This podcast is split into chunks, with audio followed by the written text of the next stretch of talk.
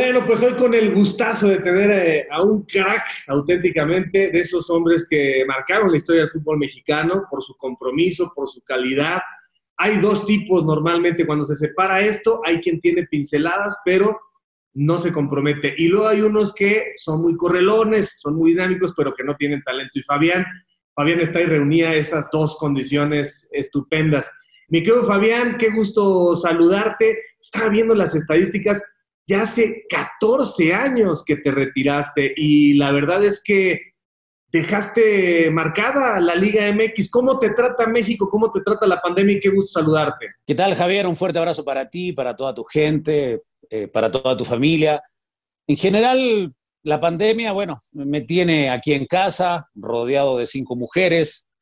Me traje a mi hija, a mi nieta, a la señora que nos ayuda, mi pareja y mi nueva hijita de seis años. Te cuento que primero fui abuelo y después papá nuevamente, entonces eh, volviendo a, esas instancias que ya la, la, había dejado en el camino, pero muy feliz, muy feliz de estar en casa, de estar tranquilo, de poder compartir contigo en esta oportunidad, porque esta pandemia nos ha dado esta posibilidad de, de poder reencontrarnos con muchísima gente, no solamente del deporte, también de la vida, de la escuela, de las inferiores, donde yo tengo un grupo muy importante ahí del que cumplí una etapa con ellos de 8 años, de los 11 hasta los 18, más o menos 19, y cada uno siguió su camino, hoy siendo grandes profesionales ellos, yo estando hoy en los medios de comunicación, pero te digo, esta pandemia espero de verdad, de corazón, que nos fortalezca en lo, en lo espiritual, en los valores, pero lo veo muy complicado por todo lo que se ha dado en los últimos días. Entonces, bueno, hay que sacar lo mejor de esto, mi querido Javier, y bueno,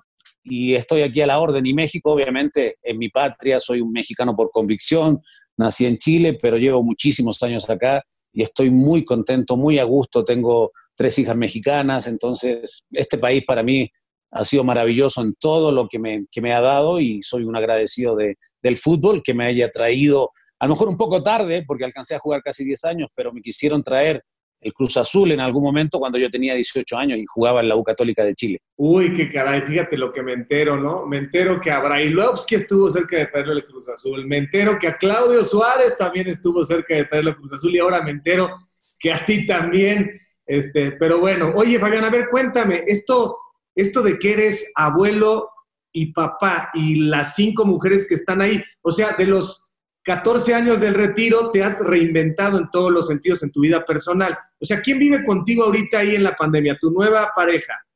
Mi nueva pareja, mi mujer, eh, vive la señora, bueno, que se quedó con nosotros, le, dimos la oportunidad, bueno, no la oportunidad, le, le, manejamos la situación de que se pudiera quedar con nosotros porque ella vive muy lejano, entonces estar en el metro, estar en, en, en la locomoción colectiva iba a ser muy complicado para ella ah. y también una protección para nosotros. Entonces yo la conozco, tiene conmigo trabajando 20 años la señora, entonces ha sido muy importante en el crecimiento también de mi última hija. Eh, mi hija vive muy cerca de acá, que tiene 28 años, Fabiana, que se recibió de, de periodista también, o sea, en, en, cine y televisión, está trabajando en eso, a, a, está trabajando, es maquilladora y es productora eh, está haciendo ahora lo de Monarca, la segunda parte de Monarca. Estoy, estoy haciendo publicidad gratis, pero bueno. Eh, y en ese sentido, ella me hizo abuelo hace siete años. Pero cuando mi nieta tenía nueve meses, eh, fui papá nuevamente de mi nueva pareja, de Valeria, que tiene seis años.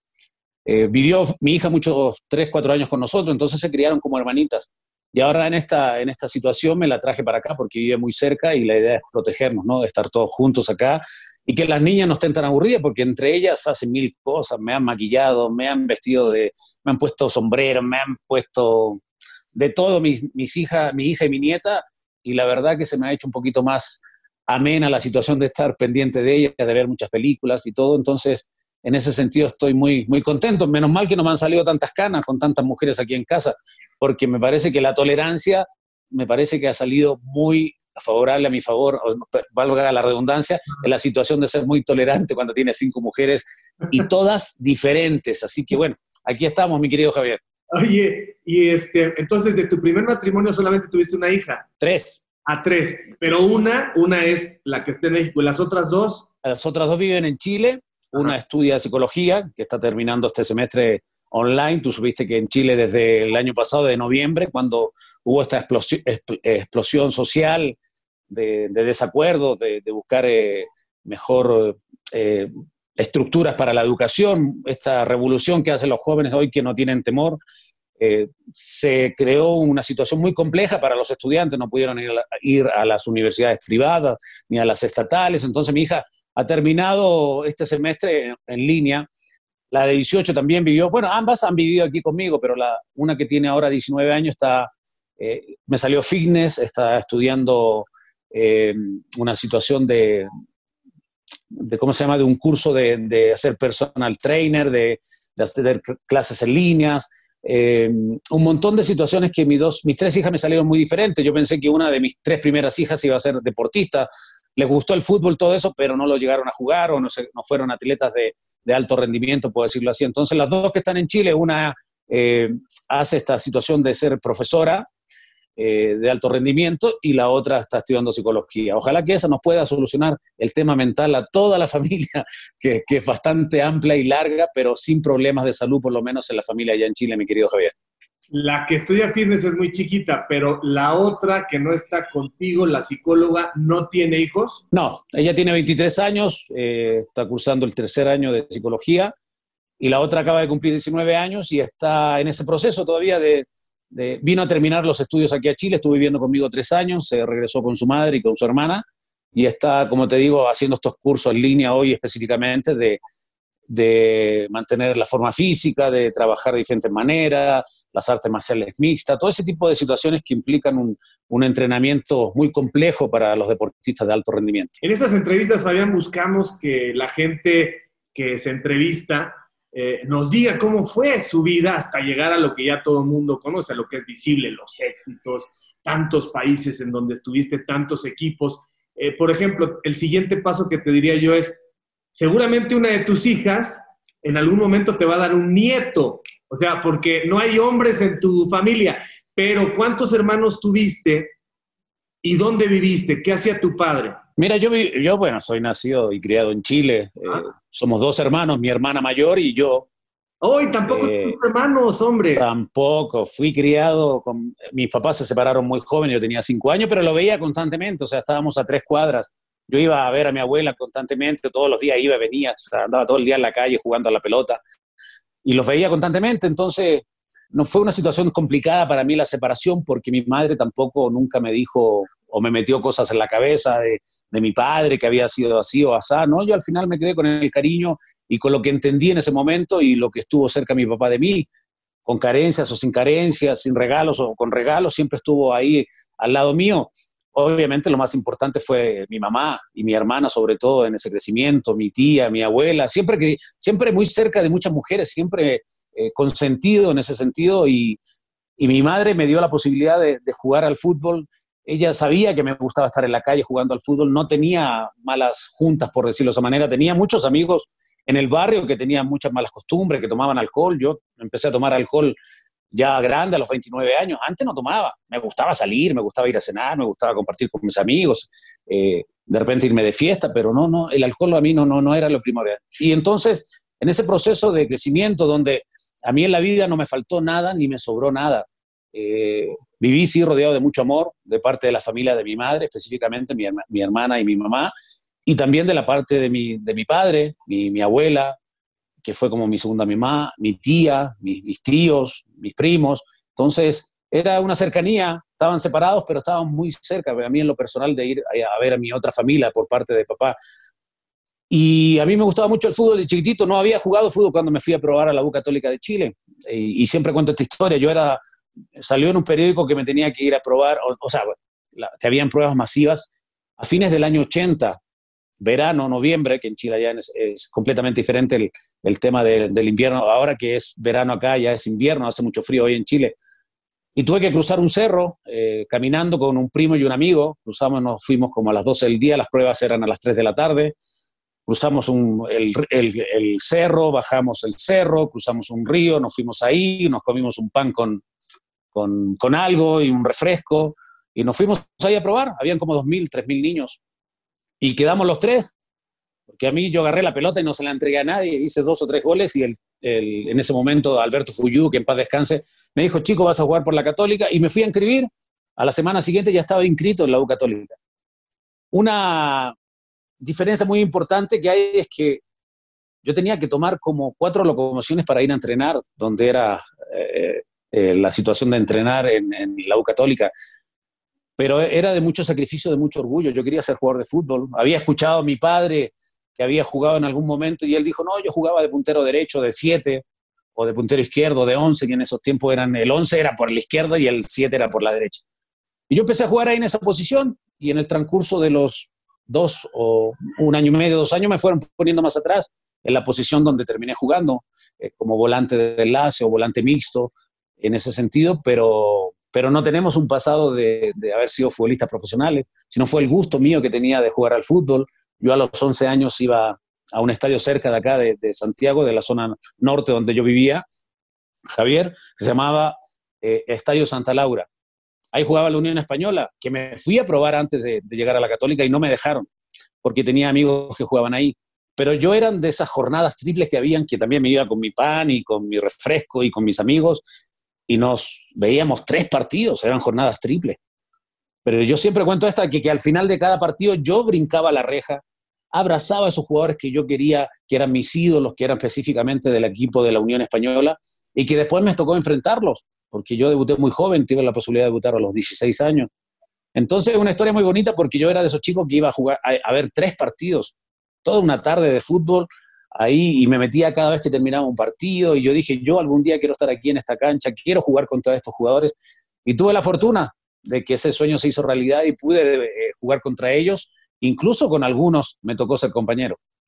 Y desde los, supongo que desde los cuatro o cinco años llamabas la atención por tu talento. Fuiste un natural, a ti no te enseñó nadie a jugar al fútbol. Después se perfeccionan cosas en las estructuras, pero jugabas muy bien y te decían, se notaba y tú dijiste de aquí soy. O sea, ya estabas automatizado completamente. O sea, aquí no hay una historia más que de frente. Exactamente, porque yo de chiquitito me acuerdo, lo primero era una pelota. Pelota, obviamente, pelota de cuero era, era un lujo en esos momentos. Tener un par de zapatos de fútbol era un lujo.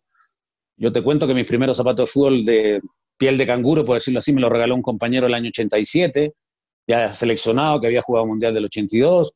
Yo me compraba mis zapatos porque yo dije a los 13 años, sabe mamá, ya no me, no, me ayudes más, ya recibía cierta ayuda del equipo de la Universidad Católica, pero yo me la rebuscaba, siempre fui comerciante, mi papá era comerciante, yo iba con él de repente a los tianguis a vender cosas. Eh, tenía amigos que eran que trabajaban en la, cosa textil, hacían, eh, hacían ropa deportiva, yo les vendía a mis compañeros ahí en, el equipo. Eh, entonces siempre fui muy comerciante, para ir de vacaciones yo juntaba todas las botellas de vidrio y periódicos de todos mis amigos de ahí del barrio y, con otro amigo lo íbamos a vender en una carretilla y juntábamos dinero y nos íbamos una semana a la playa.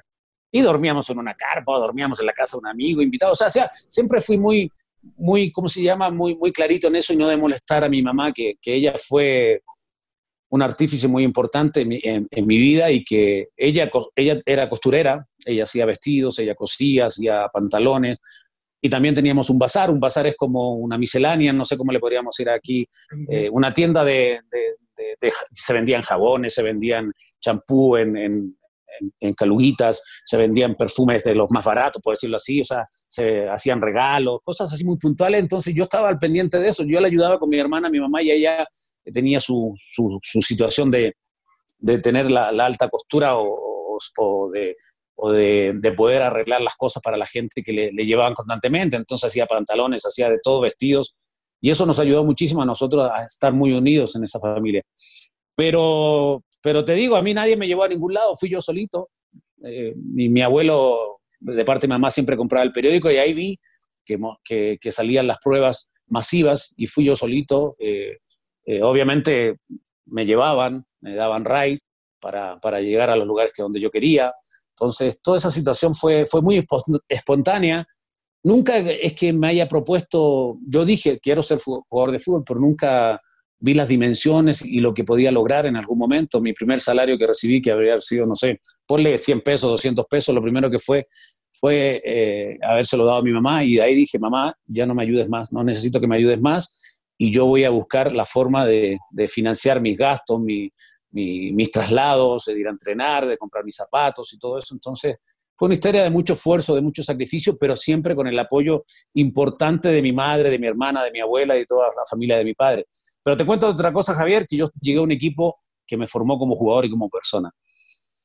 Tenía que tener buenas calificaciones, si no, no podía jugar el fin de semana. Tenía una visitadora social que veía cómo nosotros dormíamos, cómo vivíamos y, que obviamente sabía y tenía que estar al tanto de, nuestra vida, de la separación de mis papás. Tenía una nutrióloga que iba a ver lo que comíamos. Eh, aprendí mucho ahí a comer legumbres, garbanzos, lentejas, frijoles. Eh, vitaminas me dieron para poder dar un poquito más el estirón, porque yo iba para, yo mido un metro setenta y dos por ahí, yo iba fácil para el metro 65, pero yo creo que todas estas vitaminas que me dieron, el entrenamiento y todo, me hizo crecer un poquito más. Pero, pero fue una parte muy importante la U Católica en, en, parte formativa, en, relacionarme con buena gente, en estar en otro mundo, porque la Católica es un equipo eh, fresa, por decirlo así, un equipo de élite allá en Chile, donde está en la zona muy alta de, Santiago y, yo tenía compañeros que llegaban en autos muy lindos de último modelo, y la iban a dejar sus papás y iban en colegios pagados, yo estaba en una escuela con letras y números, pero eso me hizo crecer muchísimo porque yo siempre dije, bueno, yo quiero lograr cosas importantes, nunca les tuve una envidia, ellos tampoco me dieron o, me marginaron de esa situación de estar cercanos a ellos, de aprender con ellos. Los viajes a Europa, que también que de los 14 o 15 años empecé a ir con la católica, me, me permitieron conocer otras cosas. O sea, yo, si no hubiese sido jugador de fútbol, realmente no sé qué, qué, qué, qué profesión hubiese eh, tomado. Quise estudiar kinesiología, acá se, llama, se le llama eh, terapia o terapeuta.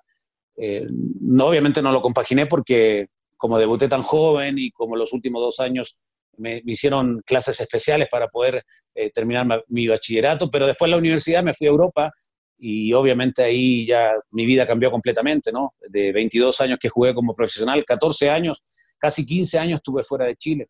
Entonces, era muy difícil a lo mejor establecer o tener una, una profesión específica por el tema de que hoy lo puedes hacer en línea, pero en ese momento no, ya me, me fui con el envión de ser futbolista y bueno, y de tener una carrera bastante larga. Oye, eh, ¿tu mamá vive? Mi madre, gracias a Dios, vive y mi papá también. ¿Y no se volvieron a casar? Mi madre sí, tiene una pareja hace casi 40 años. Eh, él, no, él no asumió el rol de, padrastro de ninguna manera, él era la pareja de mi madre. Porque yo te digo, veía constantemente a mi padre, lo veía constantemente. Mi padre sí se juntó, tengo por ahí como 10 hermanos más, salió bravo, bravo más que yo. Y, con lo que me preguntabas hace rato, eh, el tema de que ojalá mis hijas me den un nieto.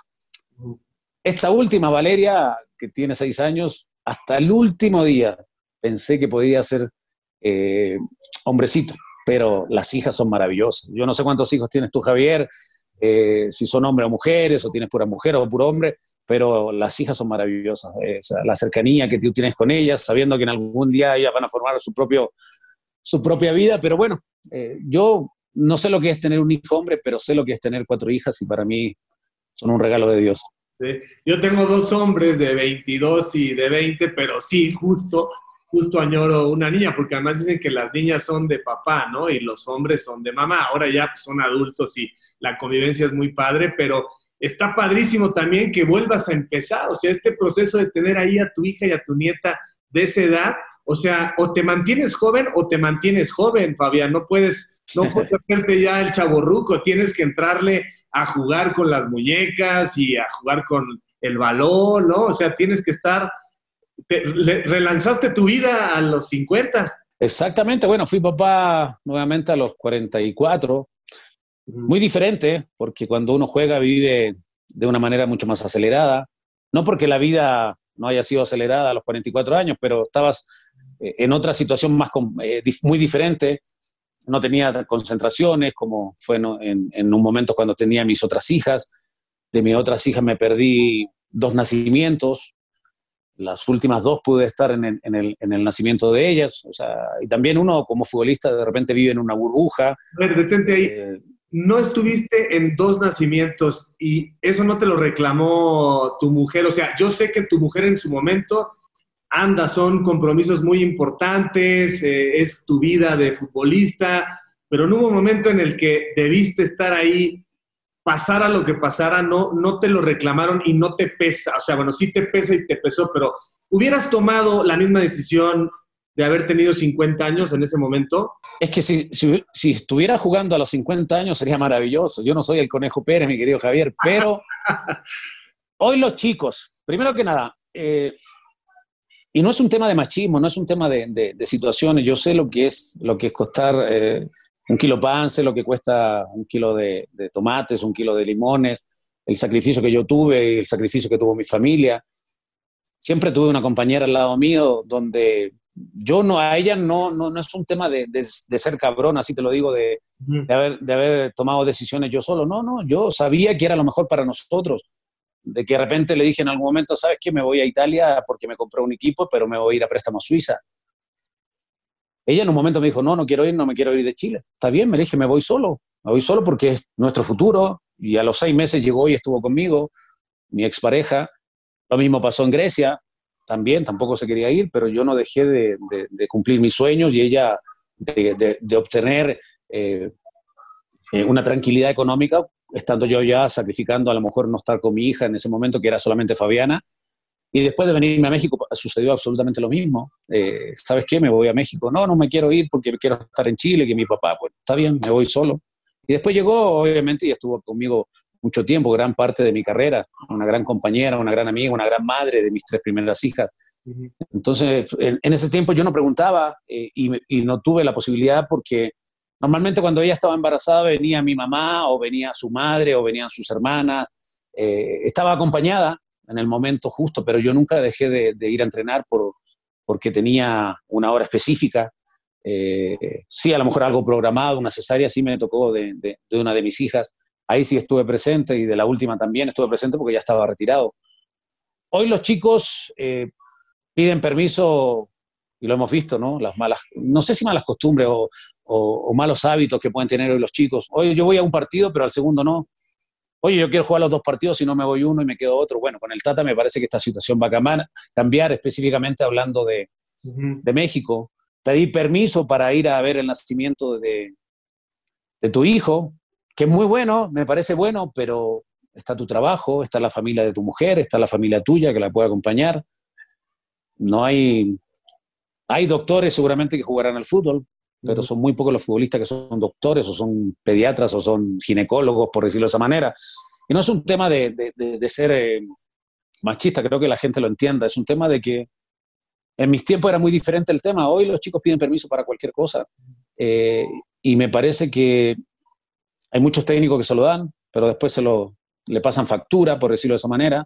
Yo no estoy muy de acuerdo en esa situación, eres un profesional, te debes una profesión, y si lamentable, a excepción de la muerte, la muerte tiene un, grado, o sea, eso, eso, no tiene, eso no tiene negociación. Pero lo demás, yo creo que se puede negociar. Tú estás en una Copa América, tú estás, eh, eh, eh, y te hablo específicamente de lo que pasó con Rafa en algún momento, que pidió permiso para el nacimiento de uno de sus hijos, y a lo mejor esa cercanía que él quería estar, y está bien, y es muy válido. Pero en nuestro tiempo no se veía, mi querido Javier, no se veía en nuestro tiempo esa situación de que le dieran permiso, porque me tocó a mí, en mis 14 años, eh, fallecimiento de familiares muy cercanos y no pude estar ahí, no pude ver a mi abuelita, que era como mi madre también, eh, en los últimos días. Y me fui con el mejor recuerdo de ella, no la vi desgastada. Entonces, porque tenía que trabajar, porque tenía que cumplir mis obligaciones. Puede sonar muy frío, pero son maneras de ver, las cosas de, diferente manera. Entonces, fui así, eh, no, no me arrepiento de esas situaciones, y obviamente el amor y el cariño que le tengo a mis hijas, a todas las amo de igual manera, no porque a alguna la haya visto como la sacaron del vientre de, de, sus madres, significa que sea algo especial para mí. Yo creo que está por sobre esa situación de estar presente en esos momentos o, o, no dejaré de, de, querer a uno más que a otros porque los, me tocó enterrarlos en un cementerio o me tocó dar un discurso a algún familiar en algún momento. O sea, ese tipo de cosas me parece que yo fui muy claro, muy, muy, muy certero en la situación. Pude ayudar a mi familia gracias al fútbol, le debo todo al fútbol. Pude mejorar en muchas situaciones. al fútbol aprendí, ciertos idiomas. Hoy, estoy en los medios de comunicación porque eh, me, obligaron a, estudiar y a, tener buenas calificaciones. Entonces le gané a la vida, mi querido Javier. Y obviamente en ese camino cometí muchos errores pero en ese sentido de, esto de familia, de, querer irme solo yo y de buscar eh, en, lugares donde no hablaban mi idioma, donde mm, habían jugadores que hablaban solamente portugués y me tenía que concentrar con ellos y un montón de cosas que me costó mucho trabajo en Europa, pero que bueno, que las viví. Después, en el final de mi carrera, me tocó viajar 14 horas en camión para ir a jugar un partido en Chile. En Chile es muy largo, entonces hay eh, traslados de 16, 18 horas, pero me tocó de 14 horas, pero lo, tuve que vivir. Como aquí me tocó este proceso en México de jugar en Primera A, en Acapulco, cuando el Santos me da de baja, eh, yo estando lesionado. Bueno, pero esa es otra historia que, que, ya la hablaremos seguramente. Pero, pero soy un agradecido de la vida, mi querido Javier, y, y bueno, eh, todo vas aprendiendo, como también me di cuenta de que de repente en esta burbuja que vivimos los jugadores de fútbol, tomas muchas malas decisiones por orgullo, por soberbia, y que al fin y al cabo te terminan eh, pasando la factura en algún momento. Pero, pero así es, el aprendizaje del ser humano. Sí, pero creo que los más adaptables, no los más fuertes, son los que sobreviven en todas las especies. Y tienes una gran capacidad de adaptarte al cambio, y ahí está la cantidad de equipos en los que estuviste y en todos dando. O sea, no es que hay el típico jugador que de pronto se quiere ir porque le cansa el compromiso y hay desgaste y además no rinde. No, en tu caso fuiste cambiando extremadamente con frecuencia, pero en todos lados dando resultado. No es nada sencillo cambiar de ciudad, cambiar de clima, cambiar de idioma, cambiar de país, o sea, incluso jugaste en los tres grandes de tu país. Todo eso te hace fuerte, ¿no? Porque la vida es cambio constante. Yo creo que al final cuando reviso tu currículum digo, este cuate se adapta a lo que sea. Y eso es justamente saber que lo de afuera te puede modificar, pero lo de adentro es lo que te mantiene en tu centro, ¿no? ¿Cómo, cómo tantos cambios ¿No llegó un momento en el que dijiste, ya paren esta rueda de la fortuna, me quiero bajar? Es, eh, es, complicado, pero yo siempre tuve, era como una esponjita, yo era como una esponjita y absorbía lo bueno, lo malo lo tenía que absorber también, pero, pero obviamente intentaba eh, desprenderme de esa situación porque en el camino, bueno, como te decía anteriormente, comete muchos errores, pero yo siempre fui un tipo que, y siempre lo digo, ¿no? Eh, eh, el portero por ahí dicen que es loco y otra cosa, ¿no? Se habla, los, los, defensores son serios, son gente sobria, que gente que, que, maneja la cosa de diferente manera. Los mediocampistas somos muy sociables, nos gusta andar para allá, para acá, y la fiestita, y las chicas, y, y, y somos muy sociables los mediocampistas, por decirlo de esa manera. Y los delanteros, egoístas, les gusta hacer ellos los goles nomás, les gusta hacer ellos las figuras, y bueno, tal vez es el reflejo de, de nuestras vidas, por decirlo de esa manera. Eh, yo era un tipo que, que, siempre intenté sumar. Yo no llegué a México a decir, oye, no, no coman picante porque el picante. Yo me acoplé e intenté que mis compañeros me decían y me querían hacer broma de comer picante, eh, de comer tortillas y te vas acostumbrando. Y he comido, eh, he comido de, de, todas las comidas que te puedas imaginar mexicanas, las he probado todas porque esta, la cultura culinaria que tiene México es, es extraordinaria, ¿no? Entonces, me parece que en ese sentido siempre me intenté, intenté sumar, intenté aportar, intenté adaptarme, a lo mejor sin tener esa fluidez en algún momento de hablar griego, porque tuve un año y medio un traductor que me ayudó en algún momento los el primer año, y después yo ya me empecé a desarrollar solo, pero igual seguía trabajando conmigo para algunas cosas puntuales. En Suiza empecé a aprender italiano, que era más fácil, y cuando empecé a aprender italiano, mis compañeros me hablaban en alemán. Cuando empecé a entender un poquito el alemán sin hablarlo, me empezaron a hablar francés. Y después el dialecto. Entonces te tienes que ir acomodando todas esas cosas. Tienes que ser fuerte, tienes que tener carácter. Y lo más importante para mí, ¿sabes lo que fue, Javier? Que, que yo mis problemas del trabajo nunca los llevé a la casa. Y los problemas de mi casa nunca los llevé al trabajo. Yo llegaba a mi trabajo y era el mismo Fabián de siempre, eh, eh risueño, aunque no entendiera a mis compañeros, los abrazaba, me tomaba un café con ellos, hacíamos bromas, etcétera, etcétera. Y te estoy hablando de todos los lugares donde jugué, porque yo jugué en, Suiza, jugué en Grecia, jugué en Colombia, los años que jugué en México. Siempre fue igual. Siempre me, eh, intenté que me recibieran de buena forma y mi mejor presentación era estar dentro de un terreno juego, disfrutar lo que hacía y tener ese compromiso que obtuve siempre. Por ahí puedes jugar bien o mal, pero el compromiso yo siempre lo tuve. Y te cuento esta anécdota porque fue muy pintoresca, porque México es un país que me buscó cuando yo tenía 18 años, me buscó el Cruz Azul. Yo quería ir a Europa, ese era mi sueño, por eso no fui. Y después, bueno, ya eh, vine, ya más grande, con una experiencia en Europa, con haber jugado los tres equipos más importantes en Chile, eh, diferente, con una madurez diferente, y me encuentro en un equipo que, que, me tocó a mí siempre jugar clásicos, siempre estar peleando los primeros lugares, y llegué a Toluca eh, el 96, llegué un 2 de enero del 96. Yo el fin de año lo pasé en casa y el, 2 de, el primero de enero me, dijeron, me, me dijo mi representante a México. Y tenía dos opciones. Era León, que tenía, no tenía la certidumbre que hoy tiene, era un equipo que bajaba, que subía, el tema de económico tampoco era muy claro. Y en ese momento había regresado Ivo Basay a Colo Colo y le pregunto a Ivo, mira, tengo esta posibilidad de ir a, a prestado a, a, un equipo mexicano, son dos. Y me dijo, vete a Toluca, porque está, aunque esté peleando el descenso, me dijo, es una gran institución, tiene un gran respaldo económico atrás, está cerca de Ciudad de México, me dio algunos tips, eh, Ivo Basay, obviamente, que era mi amigo y mi compañero ahí en Colo Colo, y yo decido ir a Colo Colo, y te digo, llego un día 2 de enero, el día me presentan en la noche, el día 3 entreno, llega el zurdo López, se va a Garisto, entrenamos, me ponen la camiseta, me dan la camiseta de suplente, entendible, y la primera o dos pelotas que yo agarro, viene Silviano Delgado por atrás, Javier, y me da un patadón por atrás, me reventó, me caí, me paré, vi quién fue, no dije nada, pasaron 5 o 10 minutos, estaba entrenando bastante bien porque venía de ritmo de, Chile, de, de, haber jugado hasta el 28 de diciembre. Y viene una pelota de Silviano y la recibe de la misma manera que yo la recibo, de espalda. Y le doy el mismo patadón que él me da. Se da vuelta y me dice, chileno, eres de los nuestros. Bienvenido, me dice. Esos son los que me gustan. Viene el zurdo López, me, me, quita, me dice, sáquese la camiseta porque va a jugar el fin de semana. Y así empezó mi historia con el Toluca. Y ese fin de semana Tres días estuve en México. Uh -huh. Te entrené tres días y jugué el domingo. Fui la figura del partido. Le ganamos a Santo allá con un gol, un gol de Chispa Suárez. Y ahí me empezó, empezó mi historia uh -huh. con, con, el Deportivo Toluca y en el fútbol mexicano. Entonces, vine a un país donde defienden mucho lo que, lo que es de ustedes y lo que hoy es mío, porque soy mexicano también, y defienden su fútbol, defienden su espacio.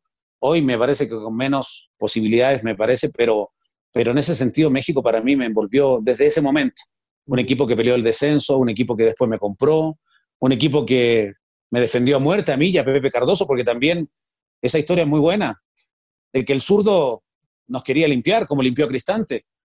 Y Valentín a mí me dijo en un momento, en una comida, me dijo, ¿sabes qué? Te vas a quedar sí o sí. Y lamentablemente el zurdo dijo, se tiene que ir Cardoso y Stay, no los quiero, y si usted no los quiere dejar, me voy yo. Y Valentino Don Nemesio, que en paz descanse, dijo, no, se queda ahí y se queda Cardoso. Imagínate la historia, la historia de Cardoso, después de lo que fue eso, porque Pepe tenía las maletas listas para irse pero a, ver, a Sudamérica. Ahí, Dime. ahí es este típico caso eh, donde de manera legítima por la calidad y por el talento y por personalidad, un par de jugadores tomaron, fíjate lo que voy a decir, tomaron para bien el control de ese vestidor, de esa organización.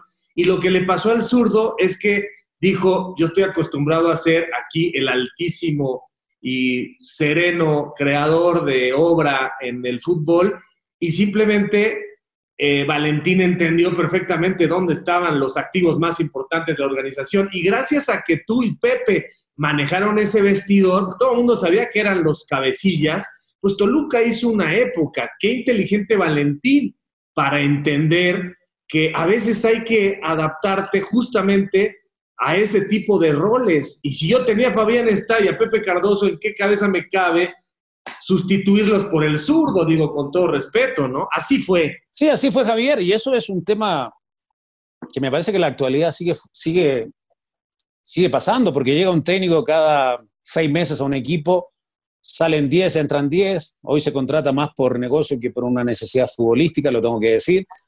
Eh, Pepe era seleccionado, había estado lesionado, lo esperaron, eh, y bueno, la historia de, de, Pepe la sabemos perfectamente, fue mi mejor socio en un terreno de juego, lo entendíamos perfectamente.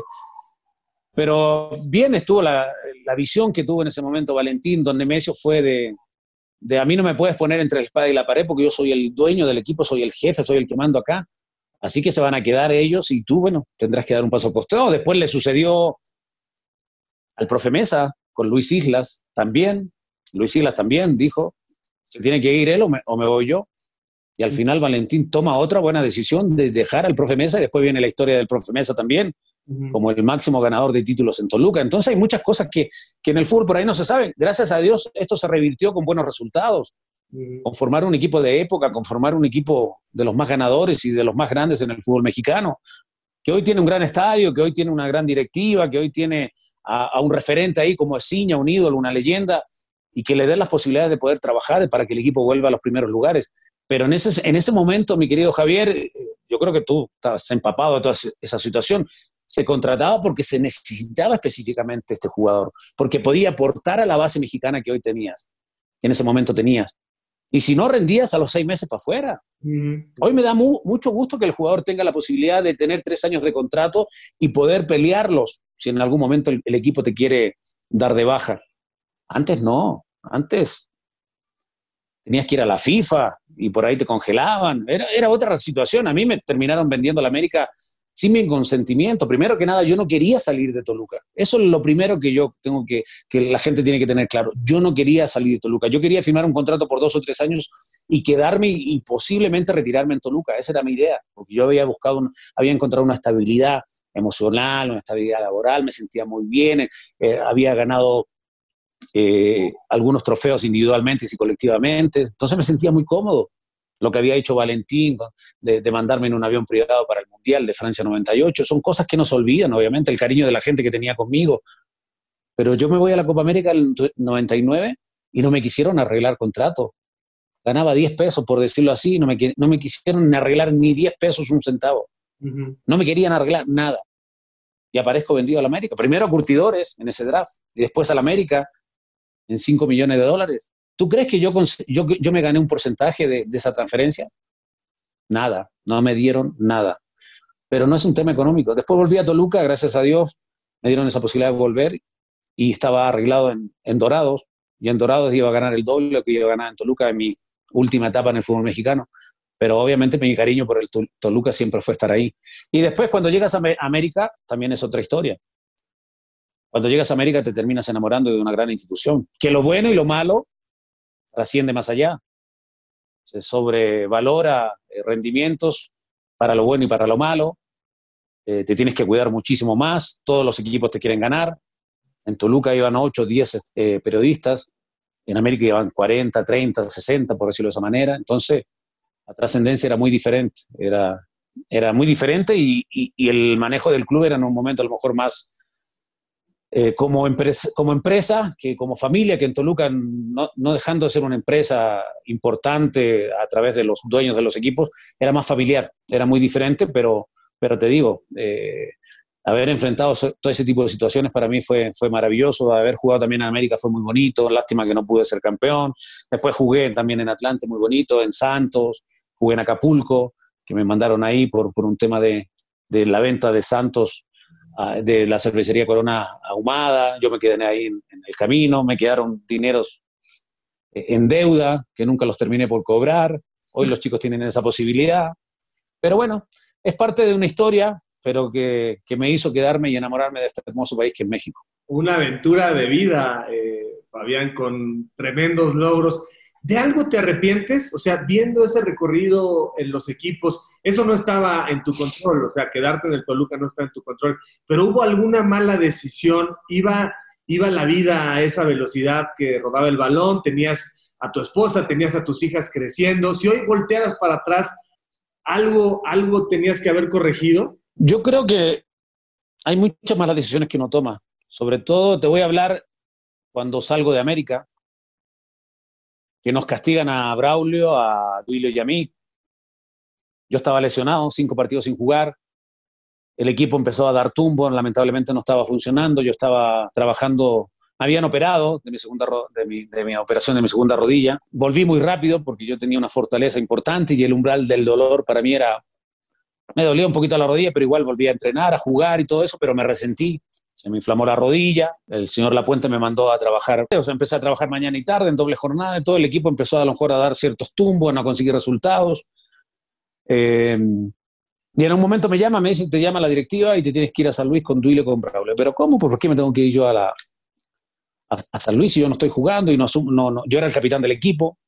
no asumo, o sea, no, no quito, no me quito responsabilidad porque no estoy jugando, al contrario, eh, estoy ahí al tanto y estoy enterado de todo lo que está pasando y estoy entrenando mañana y tarde para volver lo antes posible y bueno, total, al fin y al cabo hablé con Duilio Braulio y nos fuimos a San Luis. Y yo tuve conversaciones con los directivos en ese momento, con Pérez Stoifer, que estaba muy enojado conmigo, con, o no quería hablar conmigo, con Alejandro de Aro, con, con eh, ¿cómo se llama? Héctor González. Eh, vine de San Luis a, ver con a hablar con la gente de, de, América. Entendieron mi situación o mi postura, y yo quería que volviéramos todos, y me dijeron, no, vas a volver tú solo.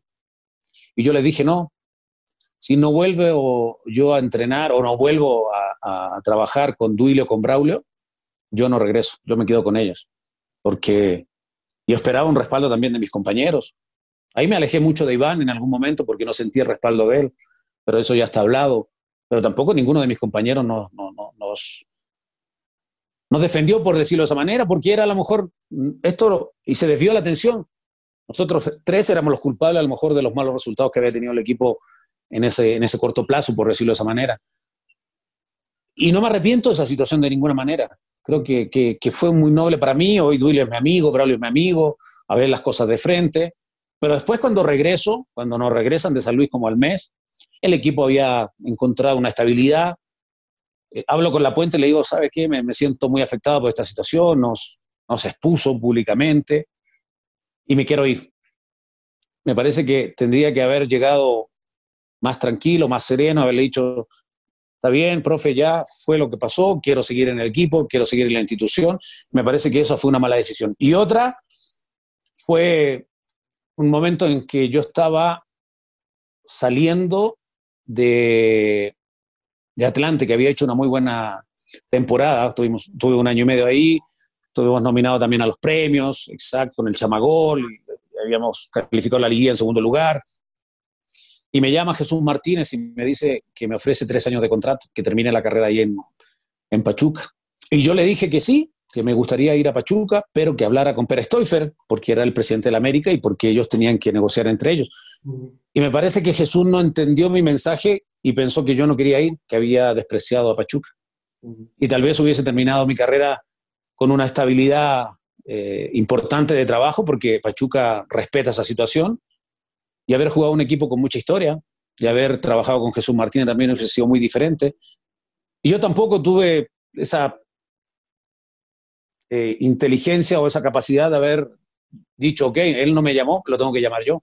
Entonces son muy malas decisiones de momento pensando que, que yo privilegiaba ¿no? estar en el DF, para mí era estar en el DF y, y, quería estar en el DF con mi familia, que estaba cerca de Toluca, etcétera, etcétera, etcétera. Son, son muy, muchas muy malas decisiones que tomé en ese sentido.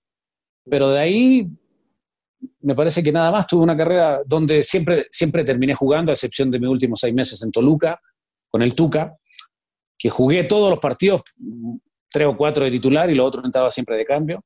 Pero, pero Javier, eh, malas decisiones que de repente uno... Hay, gente, hay gente que te dice cosas y tú no las... Sí, dices sí, está bien.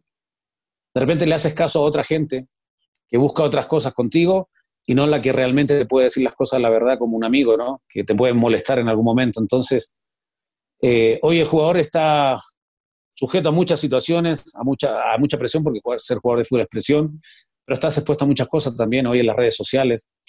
Entonces, hay que, en ese momento me parece que me faltó ese apoyo de alguien que me dijera, ¿sabes qué? Tienes que tomar esta decisión. Me creía muy, muy autosuficiente y eso me llevó a cometer muy, muchos errores. Oye, Fabián, eh, has crecido mucho como comentarista en Fox, se ve que se llevan bien, se ve que te tratan bien, te ves cómodo, te ves te ves avanzando, te ves otra vez adaptándote ¿no? a las circunstancias, aprendiendo mucho de todo y creciendo. Pero creo que tu lugar no dejará de estar nunca, y más en este momento, a la edad que tienes, ahí junto al pasto, ahí dirigiendo. ¿Cómo va, cómo va Fabián Stay, el entrenador, viendo el futuro? Mira, Javier, yo estudié un año, eh, me falta un año más para recibirme. Eh, Creo que hay, hay que tener mucha vocación para ser entrenador. Hay que tener mucha paciencia. Es un trabajo muy difícil que normalmente terminas perdiendo porque todos los técnicos terminan perdiendo al fin y al cabo y terminan siendo cesados en algún momento. Son muy pocos en la historia como Ferguson, como eh, el francés que estaba en el Arsenal.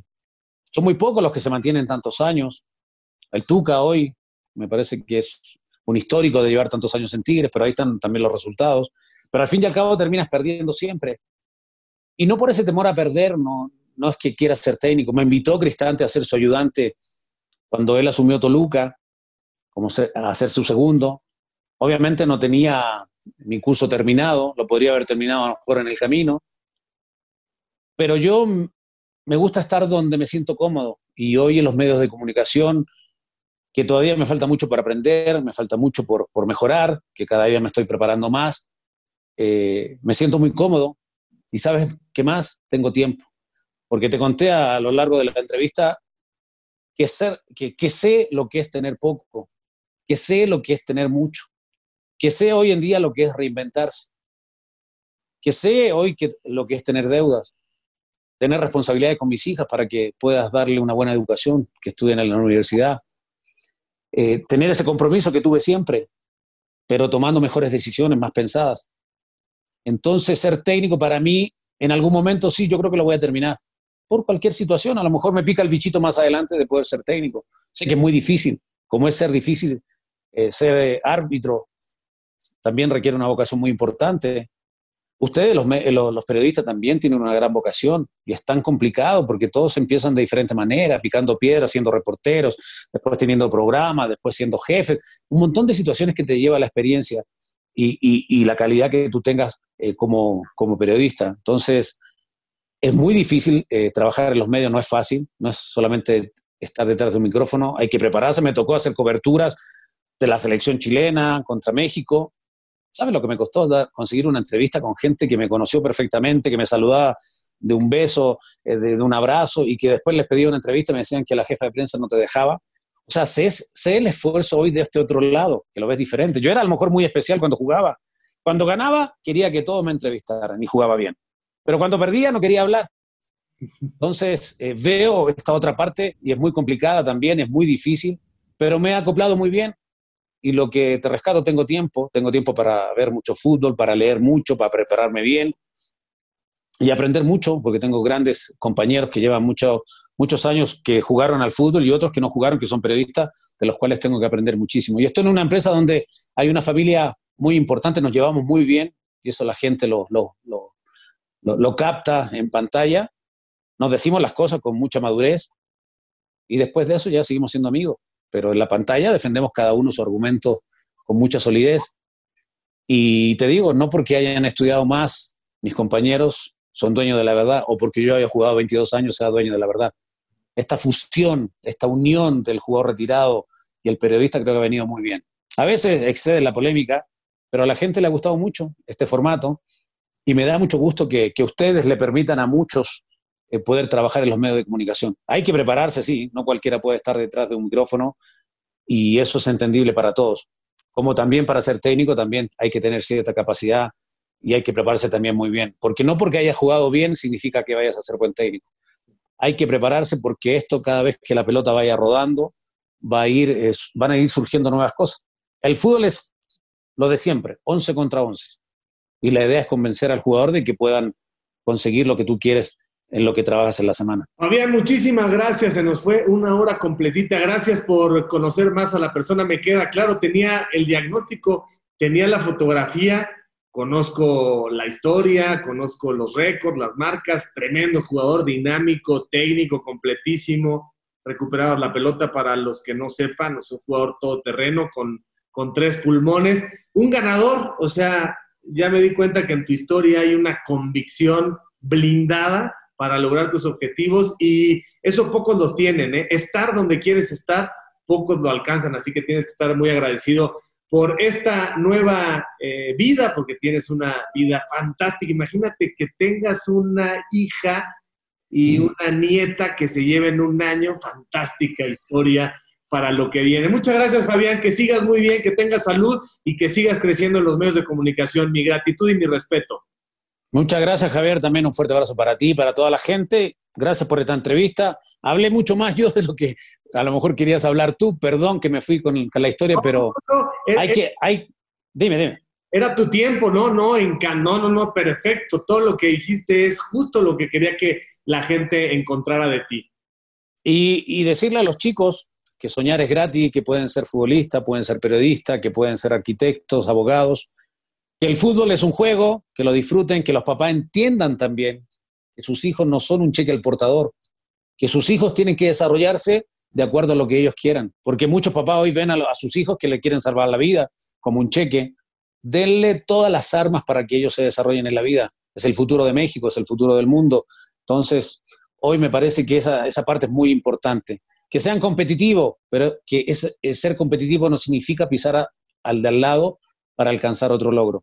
Que esa competitividad, competitividad sea sana, sea con argumentos sólidos, de valores en familia, que es muy importante. Y hoy nos dimos cuenta que las cosas gratis, mi querido Javier, están en casa.